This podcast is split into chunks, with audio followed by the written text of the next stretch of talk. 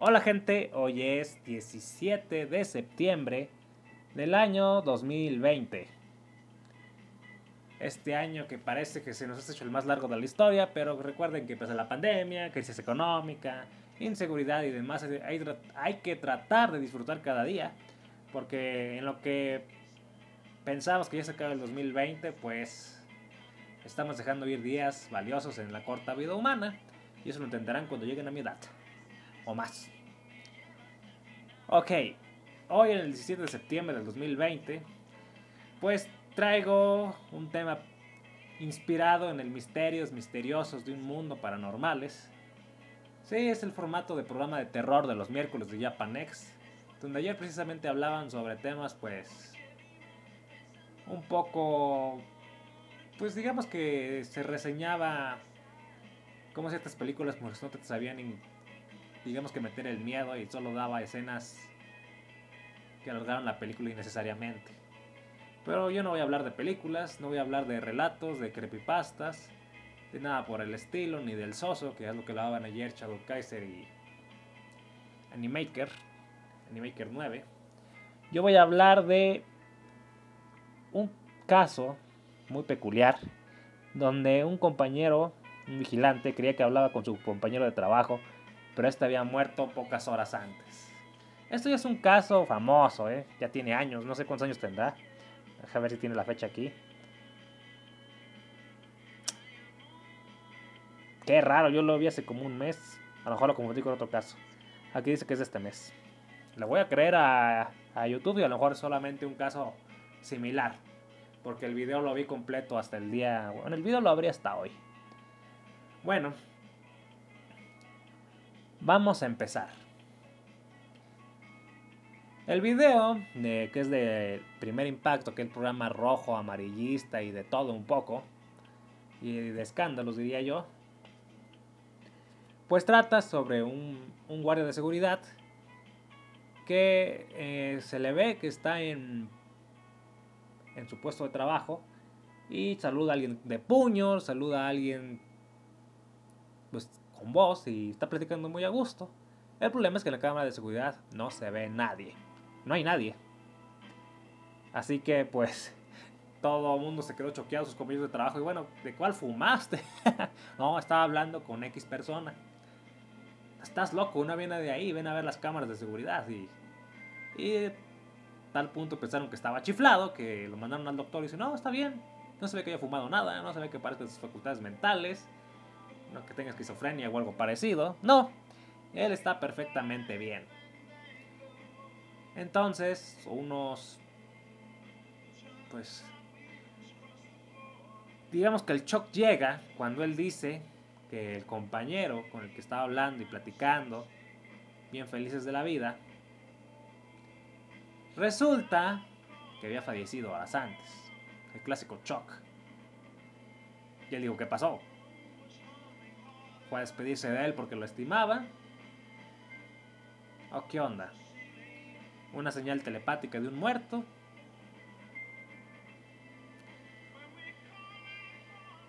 O psíquica, psíquica simplemente. Pues quién sabe, pero el punto es que hay cámaras que lo prueban y que básicamente demuestran que el guardia de seguridad pues Nadie, nadie le pudo haber dicho que su compañero había muerto horas antes. Él, a menos que sea un truco de esas notas raras que hay siempre en ciertos medios amarillistas, que también pasa en México, que se inventan notas y hacen montajes raros. Pero no voy a hablar precisamente de lo que dice el video, sino de los comentarios que están bastante espeluznantes. Y no es que me asusten, porque la verdad yo quisiera tener ese tipo de experiencias. Dirán que uno que queda traumado y se hace religioso y demás. Probablemente, pero yo las necesito en mi vida. No sé, sería interesante y pues, tener, digamos que al menos la idea de que hay un más allá o, el más para acá. pero no, nunca me ha pasado algo así y quisiera que me pase. Y no tras un shock de la muerte de alguien o de un conflicto psicológico. O sea, de un, de un shock fuerte en la vida. No, no. Quisiera que pasara sin que hubiera nada de por medio para tener más seguridad de que no estaba alucinando. Porque a mí me ha pasado que he alucinado por falta de sueño, pero no, no veo cosas raras ni, ni la parálisis de sueño, ni nada. No, lo que me pasa es que empiezo a ver oh, que la gente tiene como cosmoenergía o aura y cosas así. Eso me pasó muy recientemente. Pero era porque lo había contado ya, estaba en la etapa más profunda de sueño y me desperté de la nada a trabajar y iba más dormido que despierto. Entonces, yo quiero que realmente me pase una experiencia extra normal. No que me esté acuchillando el diablo como ciertos memes que he visto. Que quiero una experiencia extra normal y llega el diablo y los acuchilla. No me refería a esto, dice. pues no, yo tampoco me refiero a eso. Sino que... Pues... Digamos que, que en mis cinco sentidos o hasta con testigos hay una experiencia como tal de una persona que ya no está. Puede ser conocido, puede ser un político, no sé, alguien que haya conocido en mi vida. Me agradaría. Primero me daría un infarto, pero me agradaría. no sé, dicen que no, no soy muy bueno para sentir el miedo. He estado en muchas situaciones peligrosas y no me asusto. Defecto de nacimiento, yo creo. Probablemente. Y bueno, Dices como Haruhi Gato Cosmos. Haruhi tenía alucinaciones de sueño o le gustaba ver fantasmas. Bueno, vamos a ver algunos de los comentarios que hay en este video. Solo dejen que cargue esta cosa que ya se la volvió a trabar. A ver. Permítanme, permítanme.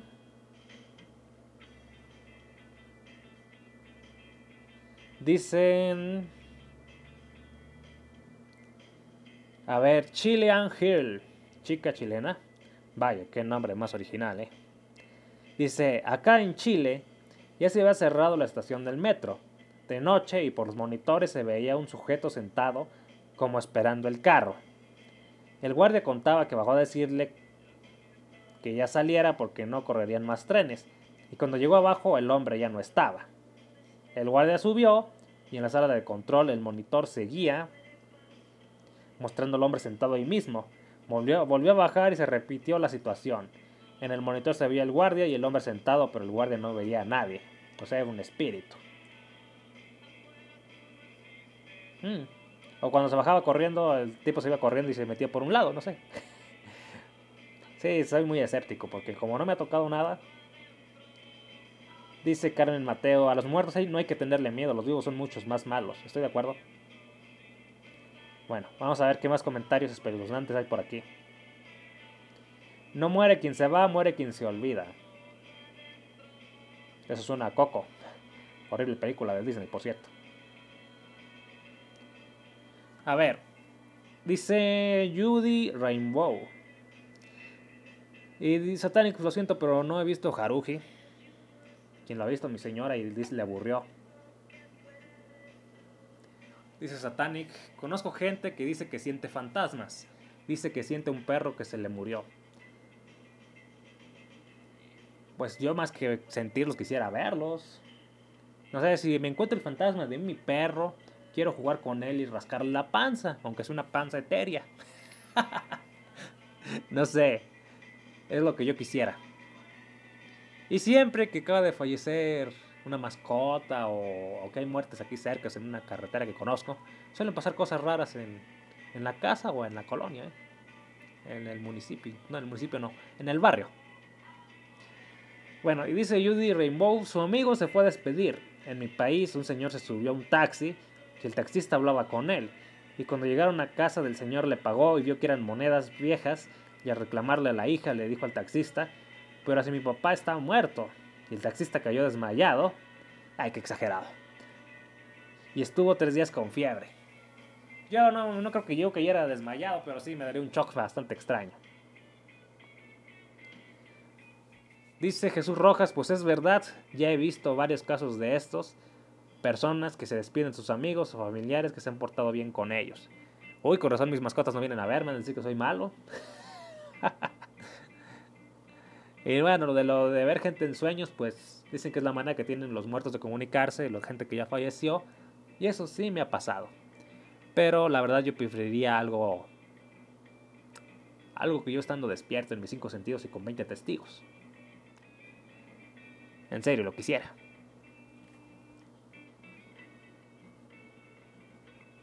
Dice Eric Zaragoza. Su sobrino, cuando tenía 8 añotes, regresando de la escuela, dijo que vio a su abuelito recargado en una barda con una chamarra blanca, como esperando a alguien. Lo vio, lo saludó y le dijo, cuida mucho a tu mamá. Sí, abuelo, respondió y se despidió. Al llegar a su casa, ¿cuál va siendo su sorpresa? Que su madre estaba llorando. Le preguntó por qué lloraba, si su abuelo estaba afuera. Le había enviado saludos y le había dicho que la cuidara mucho. Pues la mujer lloró aún más porque le habían informado que el abuelo había muerto unos minutos atrás. En serio, ¿por qué no me pasa eso? y no, no quiero que nadie se muera, aclarando, porque a veces el mundo gira de maneras extrañas y no, no me refiero a eso, sino gente o mascotas que ya se han ido. Oigan, vengan a saludar de vez en cuando, ¿no? Les pondría su altar de croquetas, no sé. bueno.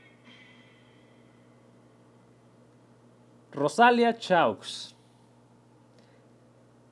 Una vez me llamó mi hermana, me pidió el favor de recoger sus dos niños y los traje trajera, escriba bien por Dios, y los trajera a mi casa, lo cual hice, lo cogí en un taxi. El señor de vez en cuando miraba por el retrovisor. Cuando nos estábamos bajando, el señor me preguntó, ¿y la viejita? Yo le pregunté, ¿cuál? Pero el señor muy asustado de... Se echó la bendición, se presionó y me dijo, le juro que atrás con los niños venía una viejita y lo más curioso es que me describió a mi abuelita que había muerto meses antes. Dios la tenga en su santa gloria. Bueno, pues los taxistas, transportistas son los que más tipos, más historias de este tipo tienen, ¿eh?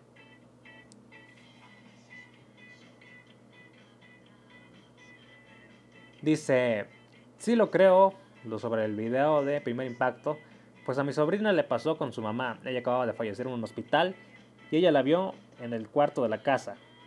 Era una despedida. Ok, Arlette Quiroz. Les cuento que a mí me sucedió con mi padre. Un día, viernes 2 pm, sonó mi celular y era mi padre. Y hablábamos rápido y bonito. Nos dijimos cuánto nos amábamos y decía palabras como despidiéndose. Pero como diario hablábamos, yo le decía, ay papá, ahora estás raro, pero te amo, papá. Y bla, bla, bla, bla, bla. Bla, bla, bla, hermosa. Esa llamada sin pensar que fuera la última. Esa llamada fue la última sin pensarlo. Escriban, Dios, pues escriben horrible.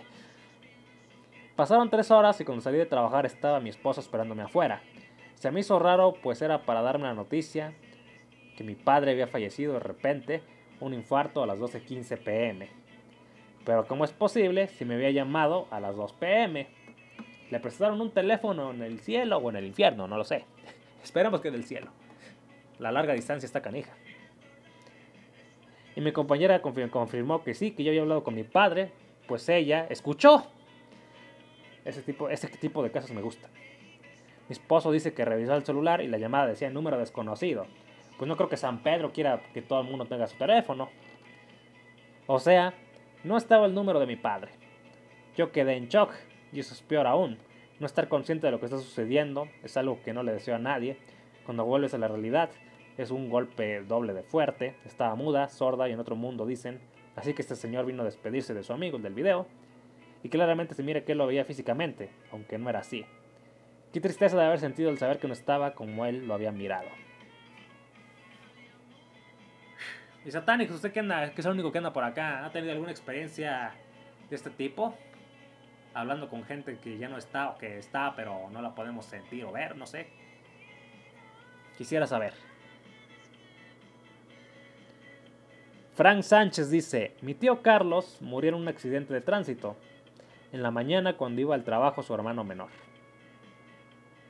Oh, pongan puntos y comas. Va de nuevo. El tío Carlos de este tipo murió en un accidente de tránsito mientras iba al trabajo en una mañana. Su hermano menor, Aníbal, se levantó como todas las mañanas a desayunar y a ver la televisión. Era estudiante en aquel entonces. De repente escuchó que abrieron la puerta y alguien entró. Incluso cuenta que oyó cómo pusieron las llaves en la mesa. Era el tío Carlos quien llegaba, sorprendido porque no eran horas de que el tío estuviera en casa, pues supuestamente estaba en el trabajo, le preguntó que qué hacía y el tío Carlos le contestó, ya me voy, solo vine un ratito. Al tío Aníbal le pareció rara la respuesta, pero pensó que quizás se le olvidó algo. Dice que oyó al tío Carlos subir las gradas, pocas escaleras, no sé. Oyó los pasos de sus botas, lo oyó abrir su cuarto y cerrar la puerta. Él dice que nunca lo vio de frente porque no le importaba y estaba viendo la televisión. O sea, vino su familiar a despedirse, era su última voluntad, vino a despedirse de su hogar, vino a ver a su hermano, que el tipo no lo peló por estar viendo la televisión. y dice que nunca lo vio porque la sala estaba de espaldas donde está la televisión. Ok. Solo lo vio de reojo. Incluso sintió el olor de su colonia. Perfume, supongo. El tiempo pasaba y el tío Carlos nunca bajaba. El tío Aníbal le hablaba y hablaba, pero no le contestaba. Fue a ver a su cuarto y no había nadie. Desconcertado, bajó a la sala y le marcó al teléfono al tío Carlos, pero no le contestaba. Se fijó en la mesa y ni siquiera estaban las llaves que él oyó colocar. Estoy corrigiendo cómo escriben porque escriben re feo. Pienso que quizás el tío Carlos salió sin que pensó que quizás el tío Carlos salió sin él, sin que él se diera cuenta. Escriban bien, Dios mío, que no lo oyó, que no se fijó. Como tres horas después, la abuela su abuela le llamó para darle, no, mi abuela, el que narra la historia, le llamó para darle la noticia de que el tío Carlos había muerto en un accidente de tránsito. A ella acababan de informarle. El accidente fue como a las 7.30 de la mañana y el tío Aníbal lo vio como a las 9 a.m. Cuando tío Carlos tenía más de una hora de haber fallecido. Tío Aníbal no lo creía, decía que no era posible, pues lo vio en la mañana. Que llegó a la casa e incluso se enfermó de los nervios, que habrá sido. El tío Carlos llegó a despedirse de su hermano Aníbal, quería ir por última vez a su hogar, quería estar una última vez en el que fue a su cuarto, se estaba despidiendo de la vida. Desde ese día el tío Aníbal nunca más fue el mismo. De hecho, por alguna razón se volvió muy religioso y yo me pregunto qué pasa realmente al morir, cómo es la transición entre la vida y la muerte. Pues este sí estuvo un poquito de pensarse. Sí da un poco de escalofríos. ¿Cuántas de esas historias serán ciertas? Pues lamentablemente o afortunadamente conozco mucha gente en mi vida diaria que me cuenta ese tipo de historias. No sé, creo que en Malvivir contaron varias alguna vez. No me acuerdo si fue Eric, pero sí. Y cuando veo este tipo de cosas digo, debo de ser, dejar de ser tan gran hijo de puta. y portarme mejor en la vida. Sí, pero mi carácter de miércoles no ayuda mucho. Bueno. Digamos que por respeto a los que ya no están, uno debe tratar de ser mejor personas al estar aquí en la vida. No creen los que todavía tenemos oportunidad de vivirla y aprovecharla, sea un poco o mucho. Satanic dice que también quisiera tener estas experiencias, pero dicen que solo te dan drogado. Como los aztecas y el peyote, bola de drogadictos. Bueno, también hay alucinaciones de sueño, Quién sabe, pero en serio, yo quisiera tener una de estas experiencias en mis cinco sentidos. En serio, lo quisiera. Para que no me metan al manicomio. Y con testigos, lo vuelvo a decir.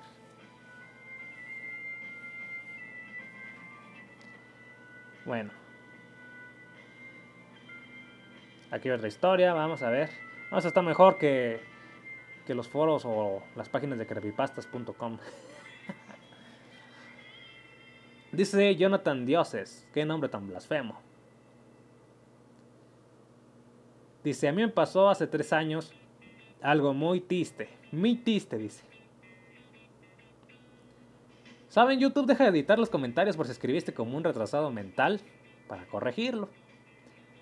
A mí me ha pasado que también me equivoco, pero al instante lo edito y lo corrijo. Dice, hace tres años eran las 12 de la noche, estaba en la cama con mi celular y de repente sonó el celular de mi hermano que casi nunca me llamaba. No. Ese es el problema cuando uno escribe bien. De repente el celular sonó. Coma, debería venir aquí.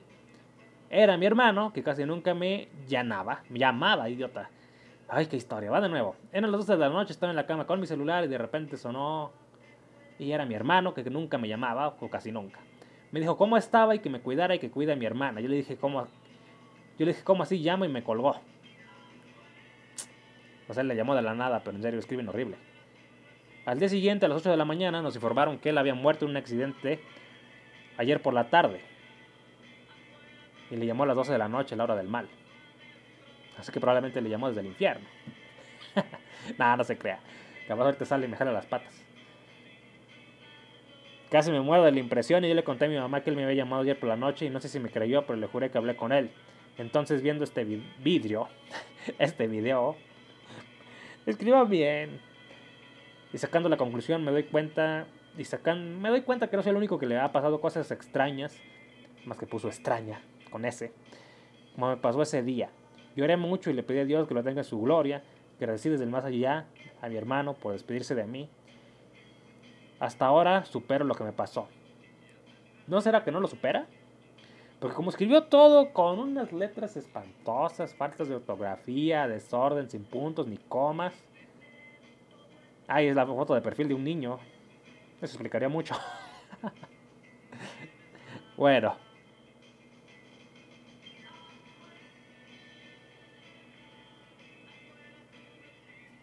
Bueno, vamos al punto. Ah, no, a ver otro comentario. Yo a cambiar de tema, pero sigo habiendo más. Es la primera vez que veo una noticia y al entrar a la caja de comentarios, todos están contando experiencias vividas. Es que con la pandemia no hay nada mejor que hacer. una vez le dije a mi familia que después de cuatro meses de mi hermana haber fallecido, ella me fue a visitar una tarde como a las 6.30. Ay, cómo escriben. Incluso yo llegaba de trabajar pero todos decían que yo lo había imaginado y yo sé que no fue así. Ok. Necesito que uno de mis parientes me visite, me dé unos cinturonazos para que me porte bien y no estar golpeando gente. Entre otras cosas. bueno. Easy Castro dice, me pasó con mi padre. Dice, debe ser de España, se puso vídeo. Puede ser. Dice Castro dice, mi pasó con mi padre. Al segundo día de su fallecimiento, lo miré recostado en su cama con las piernas cruzadas como el soco a hacerlo. Solía hacerlo, ay Dios. No platiqué con él. Me salí y le dije a mi mamá lo sucedido. Vinieron corriendo y solo estaba el aroma de sudor de su sombrero.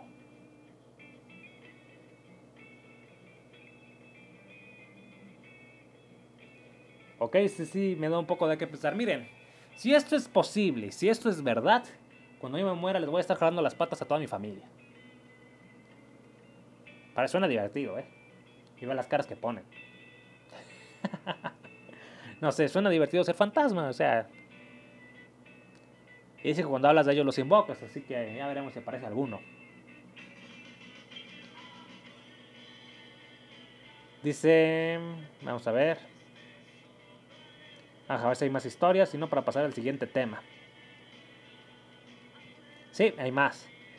José, Josías Figueroa. Y por cierto, todos los que escribieron aquí con las patas, no sé cómo probaron español, pero en serio escriben horrible. El celular tiene autocorrector, unos puntos y comas pues son fáciles de poner. Incluso le pueden dictar al maldito teléfono para que lo escriba por ustedes. Pero no. Escriben de una manera pues de retrasado mental. Pero bueno, la mayoría de la gente no le interesa escribir bien, a menos que sea por una tarea. Y por lo general ni así lo hacen bien. Son cosa de trabajo. Bueno, volviendo a la historia, dice... Cosías Figueroa, me pasó algo casi parecido con un amigo el cual había fallecido. Yo llegaba a su velorio, llegué en moto, tuve que cadenar el casco a un lateral. Al, al, yo estar agachado y de espalda escuché la voz de él como que se le caracterizaba tan eufórico y enérgico decirme, Abimelech, viniste. Y yo le respondí, pero en mi mente, claro, ¿cómo no voy a venir si eres tú? En ese momento reaccioné y me quedé helado. Abimelech es mi segundo nombre, él siempre me llamaba así.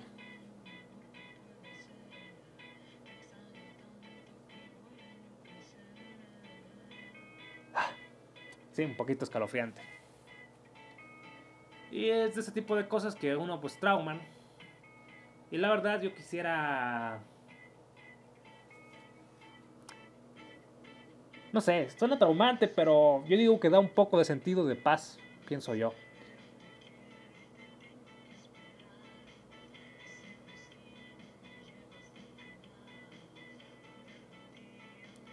Dicen, esto no es una historia, dice, los fantasmas existen, eso lo sé. Hay ciertas cosas que los vinculan a un lugar, igual que como nos ocurre a nosotros. Algunos permanecen atados a un pedazo de tierra, a una fecha, a un momento, a un derramamiento de sangre, a un crimen terrible.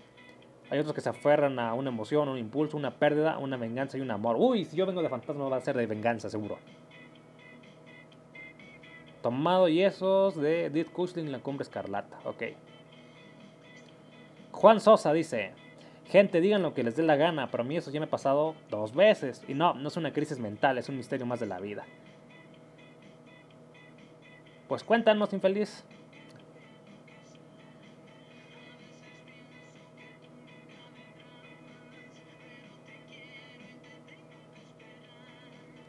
Dice que lo que le pasó, bueno, como lo escriben con las patas, básicamente parecen personas normales, se las ve en la calle o en la escuela o en la residencia.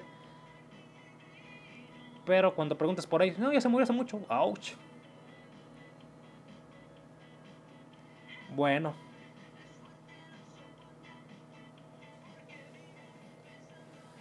Dice Satanic. Una pregunta, ¿esas cosas para llevar el celular en el brazo cuando salías a correr son confiables? Yo tenía uno, caballero, pero me hizo unas venotas en el brazo izquierdo. o no sé si eran tendones, pero lo usé como una semana y no se caía, nunca se cayó nada. Era cómodo, era fácil de llevar, pero lamentablemente sí. Pese a que no trataba de presionarlo mucho, no sé si es por mi genética, pues se, me hacían unas venotas de, y se me veían los latidos en las venas. Y no lo apretaba en serio. Así que por lo general trato de usar ropa floja y cómoda. No andar entubado como cualquier maricón que ves en la calle. Y no, no me refiero a los gays, me refiero a los hombres que se visten con todo entubado. Dicen que es para conquistar zorras, pero bueno. No sé si les funciona. Si van a conquistar mujeres así, pues qué, qué tristeza. Deberían conquistarlas mejor con el cerebro, pero Sí, son de ese tipo de fundas. Son muy confiables, pero no duran para siempre. De hecho, hasta hay versiones que te protegen de la lluvia, el celular. La mayoría, de hecho. Nunca se caen, pero sí debe decir como que si lo usas diario a los 2 o 3 meses, ya. Póngale 3 meses, ya debe cambiarlo por otro. Y no valen muy caro, salen como 100 pesos. Aquí en México. No sé, ustedes de Argentina, yo creo. Así que no tengo idea. Vamos a ver si hay otra historia más, y no para ir al último punto. Bla, bla, bla, bla, bla, bla, bla,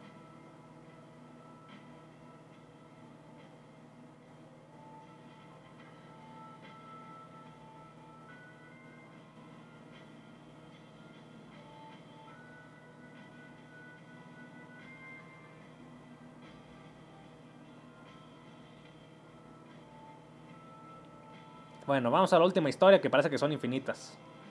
Ah, no, dos, dos más. Dice Yolanda Salazar, qué impresionante. Lo mismo pasó con mi vecino.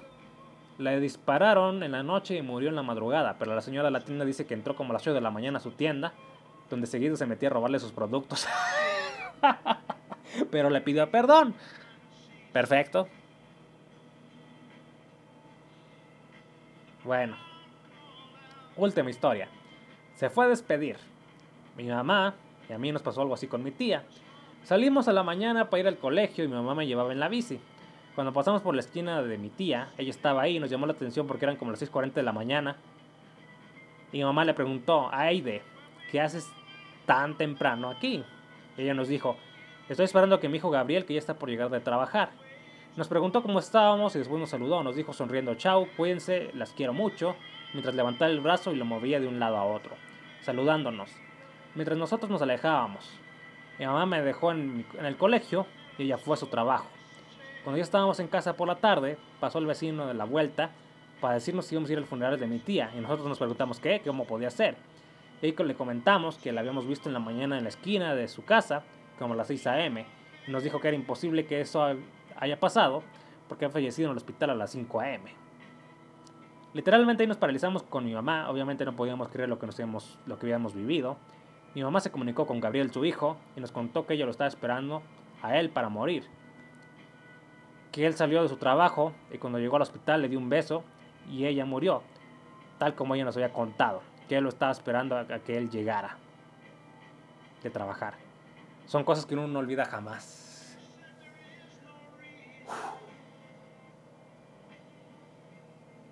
Bueno, eso sí me dejó un poquito sacado de onda. Ven, a veces hay mejores historias aquí que en YouTube, en los comentarios de YouTube, que lo que que lo que pues hay en sitios de creepypastas o de historias de terror. Y yo digo, bueno, si todo esto es verdad, pues hay que buscar un poquito más de sentido de la vida para, no sé, para ser mejor personas. Porque uno vive, la vida solo es uno, hay que portarse de una manera desgraciada, dicen muchos. Y yo no, digo, hay que portarse lo mejor que se pueda porque vida solo hay una. Exactamente el mismo, digamos que la misma conclusión, pero a la inversa. Si la vida solo es una, hay que tratar de ser la mejor persona posible para que nos recuerde con cariño o, a ver, o irse en paz. Otros dicen que hay que ser lo peor, e irse con arrepentimientos como el señor que se robaba cosas de la tienda y le fue a pedir perdón a la señora. Bueno, creo que yo estoy hablando muy rápido. Vaya, son infinitas las historias, en serio. A ver, una más y ya, para cambiar el tema final. Vivíamos en Caracas por los años 90, si no me equivoco. Mi madre despierta gritando en la madrugada. Yo corro a su cuarto y la veo llorando con mucha desesperación. Y me cuenta que, que su yaya, la abuela, que vivía en Chile, estaba con ella y la había despertado. Como pude, la calmé y le dije que fue un sueño. En eso suena el teléfono, era mi tía en Chile diciéndole que, que la yaya había fallecido hace 10 minutos. Wow. Muchas personas tienen ese tipo de historias.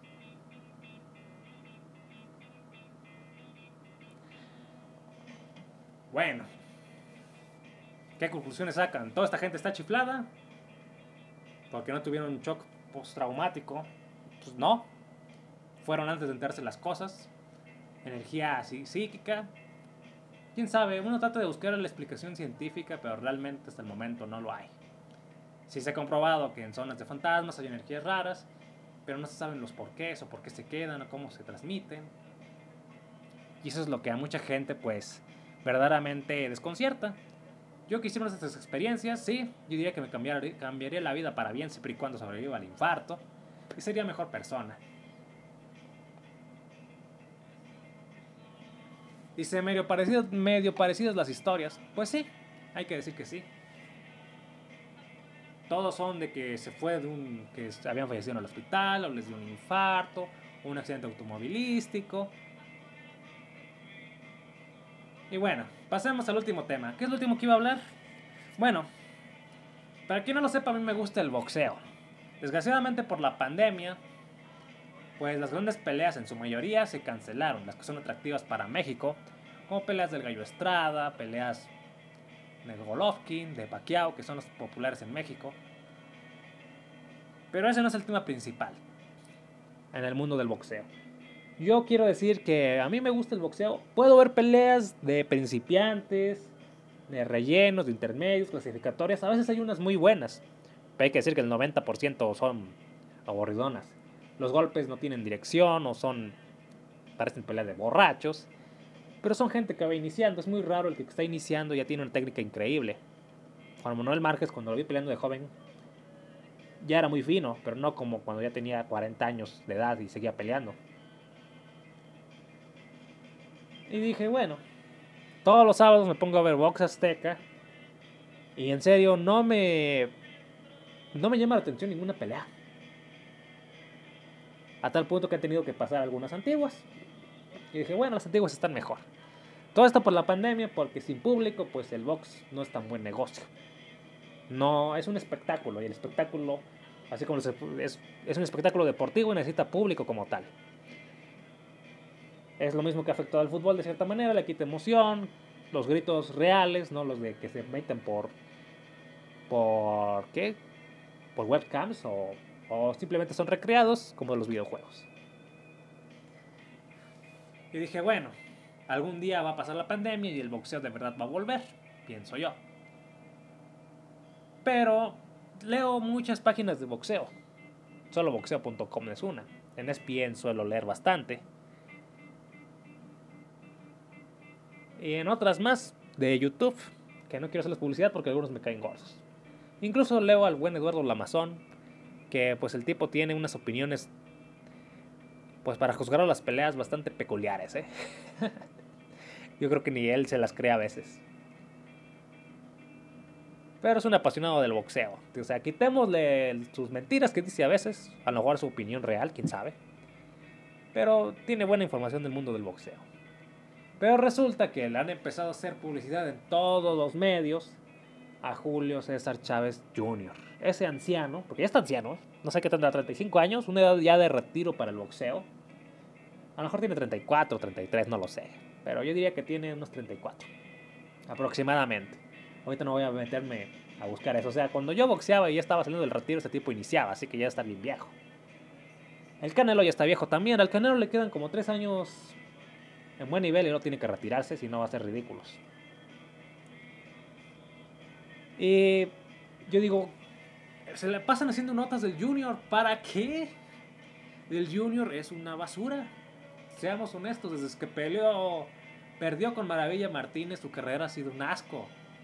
En vez de superar la derrota y mejorar, en una pelea que al final fue competitivo y mucha gente no le reprochó tanto como merecía, pues el tipo le entró a las drogas duro y parejo.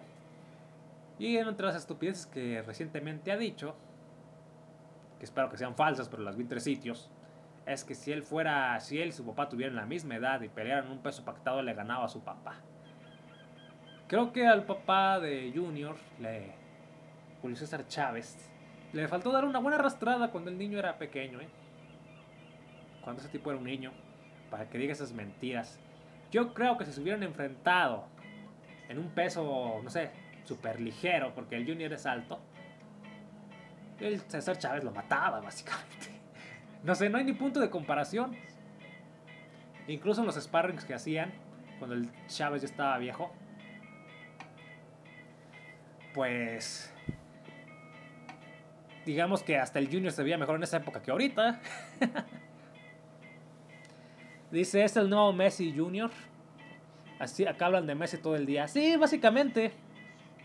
Solo que acá en el mundo del boxeo, el boxeo no es tan popular como el fútbol. Acá también se habla de Messi todo el día. Con el tipo precisamente ya está, no sé, a unos 3 años del retiro. Porque lo vuelvo a decir, un atleta de alto rendimiento bien cuidado está en su nivel máximo hasta los 33 años. Si se cuidó bien, si no decae antes. Dice Deidara, no existe ningún otro deportista que no sea Maradona o Messi en las noticias y programas de deportes. Ok. Pero sí, eh, básicamente eso está pasando. En el mundo del, del pugilismo de México, incluso de Latinoamérica, se la pasan dando noticias del Chávez Jr., que va a volver y que se va a preparar y, siguen pasando esas declaraciones llegadas de drogas. Yo no sé cuándo les está pagando el Junior porque esa es publicidad obvia. Se nota kilómetros porque están las... Eh, te metes a Twitter, te metes a Facebook te metes en las ads de Google, la publicidad que te sale en lo que estás leyendo en un sitio X, y te sale como un sponsor pagado una noticia del Chávez Jr. Digo, ah, carajos. ¿En serio? O sea, me dan asco. la verdad me dan asco. Me dan mucho asco. Pero dinero es dinero. Y si tienen, porque el Junior, pese a que fue abucheado, le aventaron botellas, hay algo que arrastra y es el apellido y el nombre de su padre. Y mucha gente va a ir a verlo solo para aventarle botellas, solo para burlarse de él. Y el tipo pues ya no ganará lo mismo que antes, pero sigue ganando varios miles de dólares. Siendo una burla nacional e incluso mundial en el mundo deportivo. Yo digo, ah, estas páginas de boxeo, ya no sé si seguirlas o reírme. Es más, he llegado al punto que ni abro la nota. Ya nada más va el titular, ay, sáquense a la fregada. ¿Cómo siguen hablando de esta basura? O sea, del Canelo Álvarez, que, que muchos dirán es mamón y demás. Pues sí, es un tipo mamón, cae gordo. Pero al menos trata de ser disciplinado, aunque cometa crímenes, como golpear al Archie Solís. Eso yo lo he hablado en otras ocasiones. Pero al menos trata de ser profesional, aunque sea un mentiroso delincuente. Y eso se ve en su preparación. El Junior parece que subieron a cualquier gordo a pelear y un gordo que no sabe pelear. que perdió su piel algo de sumo o no sé. No sé, el tipo solo está arrastrando... Solo se ha vuelto la borla mundial en el boxeo por unos billetitos. No me lo imagino que vaya a terminar siendo comentarista como su papá porque ¿quién va a querer un, quién va a querer un tipo drogadicto? En serio. Un tipo drogadicto y sin logros. De perdido el papá era drogadicto y tuvo muchos logros. Y si los ponemos a competir y hubieran si los ponemos a competir y hubieran tenido la misma edad, el Junior a lo mejor sí le ganaba, pero en consumo de drogas, no, no en otra cosa.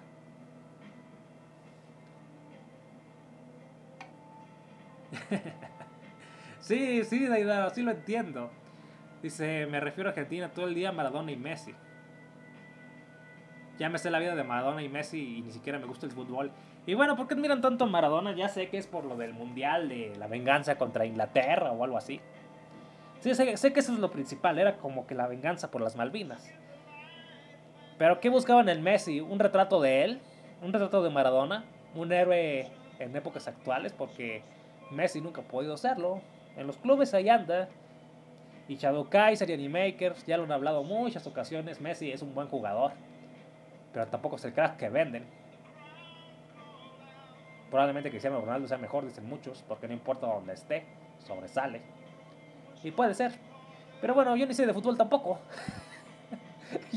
yo no sé de fútbol, pero hasta, hasta donde hemos llegado que siguen hablando de eso. Y, y cuando el Messi sigue del Barcelona, no te vayas, Messi. Páganos 700 millones y te vas. Y el Messi, no, pues no. Nada de cláusula de recesión.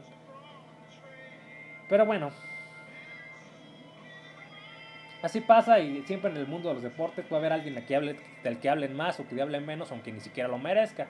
Por ser hijo de tal, porque es atractivo para ciertas personas, porque cae muy gordo o cae muy bien. Siempre pasa eso. Y Messi, pues para mí, pese a que es un tipo, no sé, de 33 años o que anda en la misma edad que el Chávez Jr., pues parece un niño que se va a desbaratar con cualquier cosa. O sea, tiene una complexión rara. Y digo que esa es parte de la psicología por la que es ídolo es con un Maradona 2.0 para muchos, aunque sin la cocaína en los partidos, hasta donde sabemos. Eh, pues el Messi es un tipo timorato, que hay pobrecito. Y pues hay que cuidarlo. Pero pues yo digo que estaban desesperados de un ídolo nuevo como Maradona, que pues Messi salió perjudicado con eso mismo, ¿eh? La verdad, creo que le pusieron más peso del que podría llevar en verdad.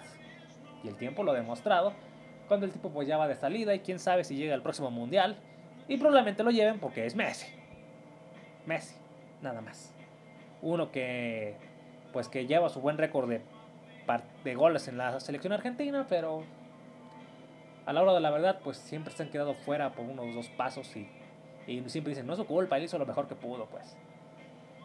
No sé, no, es, no, es, no tiene madera de líder, no tiene madera de, de héroe. Es un tipo que trabaja bien en un conjunto que lo arrope. Eso ya se sabe y los especialistas lo dicen. Y bueno, ¿para qué hablamos de Messi? Yo ni sé de fútbol. Yo me sé de cosas históricas del fútbol. Como las amenazas a Pelé para que ganara el mundial. Amenazas de muerte del gobierno. Y por eso se retiró después de la selección. Pero pues volviendo al punto, sí. Yo no sé por qué seguir hablando del Junior, pero estoy seguro que es una movida de las promotoras que ya no hayan cómo seguir vendiendo a ese pobre drogadicto, que en el boxeo tuvo la oportunidad de brillar, brilló un tiempo a medias y cuando le tocó pelear contra los mejores, pues se desinfló y cayó como una niñita. Ni modo. Eso es todo por mi parte, caballeros. Gracias por haberme acompañado. Saludos hasta Argentina. Espero que el peso esté bien. Hasta la próxima y gracias por haberme acompañado. Saludos a Roberto Vázquez, a Yuki Soto. Yuki Soto ya no he escuchado de ti. Nada más de repente apareces. Jorge Adrián Cruz Cruz, gracias por acompañarme. Y ahora sí, me despido. Esto fue el programa con su servidor Gato Cosmos de la Marganator. Y ya se trabó la aplicación con la que transmito.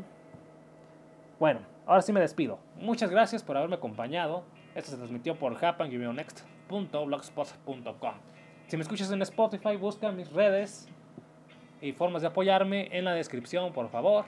Gato Cosmos, estoy en Telegram todo junto, así sale el canal. Adiós.